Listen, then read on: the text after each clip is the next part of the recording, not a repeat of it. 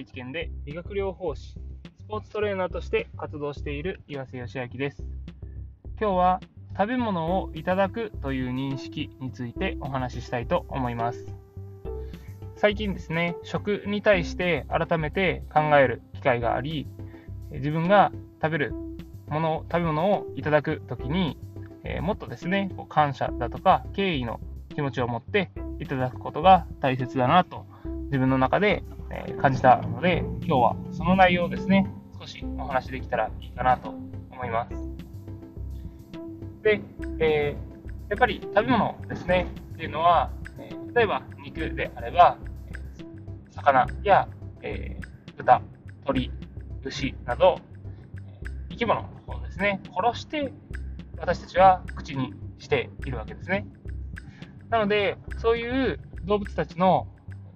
命をいただいた上で自分たちがいただいているという認識を持って、えー、食べていたかっていうと、今までですね、やっぱりこうなんか自分の欲求を満たすために食べていたことが多いなと思ったり、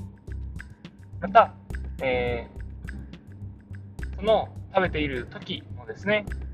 今はしていないんですけど、昔はテレビを見ながら食べたこともあったし、携帯を見ながら食べたこともあったし、のようにですね、違うものに意識を奪われながら食べられる、えー、ものの気持ちというか、えー、それはまあ作った人に対する敬意もそうですね。肉とか魚の命をいただいているという、えー、認識だけではなく、作ってくれた人がどんな思いで作ってくれているのか、テレビを見ながらだとか、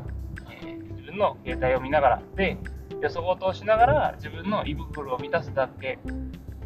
満たすように食べられることを望んで食べたのか、その料理を、えー、美味しいと思って、えー、味わって欲しくて作ったのか。っていうところをですね、作った人にも失礼なのかなということは改めてですね、感じています。それは、えー、自分の家の奥さんやお母さんが作ってくれたとかではなく、えー、そのもっと根本にある製造過程ですね。例えば野菜も農家の人が一生懸命育ててくれたりだとか、自然ですね、雨だとか、えー、自然の雨だとか土だとか、自然の力によって、えー、エネルギーが蓄えられた植物野菜とかに対しても、ですね。そんな思いで、えなんとなくこう胃袋を満たすためだけに食品が作られているのかっていうと、そうではないと思うので、自分が食べるときに、えいただくことの意味ですね。しっかりと、えその生き物だったり、え生命に感謝をしてそ、してそれを作ってくれた自然のエネルギーや作ってくれた人々対しての感謝の気持ちを込めていただくということが、えー、すごく、えー、大切なことなんだなというふうに改めてですねこう認識をすることができました。皆さんは普段ですねどのように食事をいただいているでしょうか？もちろん、えー、どんな食べ方にいいも悪いもないのかもしれないですけど、自分自身が周りの人や自然に対して敬意や感謝を示していきたいのであれば、やっぱりですね、えー、なんとなくよそごとをしながら食べたりするっていうのは、あまり良くないのかなと、私の中では思っています。そして、えー、その肉とかを、えー、無駄にですね、こう消費するような今の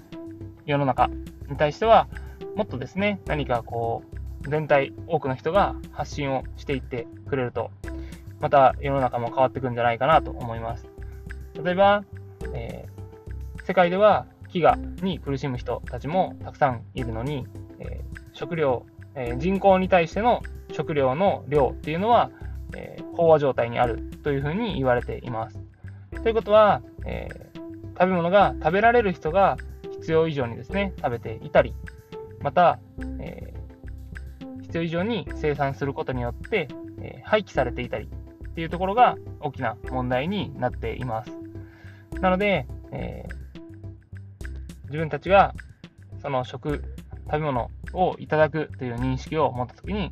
やっぱりですね、こう必要以上に食べてしまう。例えば食べ放題で、いたずらにお腹いっぱいなのに、たくさん食べるだとか、そういうニーズがあるから、そういう企業ができるわけで、ぱり消費者が消費をしないという選択も非常に大切なんだなというふうに思うし、そこから企業の、え考え方も変わっていくと思います。消費者が、え、じゃあこの野菜はどういった思いで作られているのかだとか、そういうところに意識を向け始めたら、ただですね、え、大量生産しようと思って、例えば、えー、鶏や豚や牛の餌をですね、何かこう、簡易的な加工物で与えたりするのではなく、しっかりとした草や、えー、食べ物ですね、を与えて、えー、大きく育ったのか、人工的なものを与え続けてですね、カロリーとか、えー、自分たちが食べやすくなるように、こう、食品を改改良じゃないですけど、まあ、操作して、食べられたものなの、作られたものなのかっていうのをこう知ることでですね、ただ安いから買うっていうような消費者の選択が変わっていくと、その、えー、消費されない、えー、企業はいろいろとですね、企業努力をやっぱりしなきゃいけなくなるので、食品のあり方だとか、えー、育て方っていうのをこう変えていくんじゃないかなと思うので、消費する側がですね、どういう意識で、えー、食事をとるのかっていうところはですね、もっともっと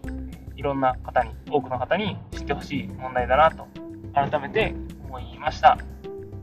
少しこう話が大きな話になってしまいましたけど、皆さんもこう食についてですね、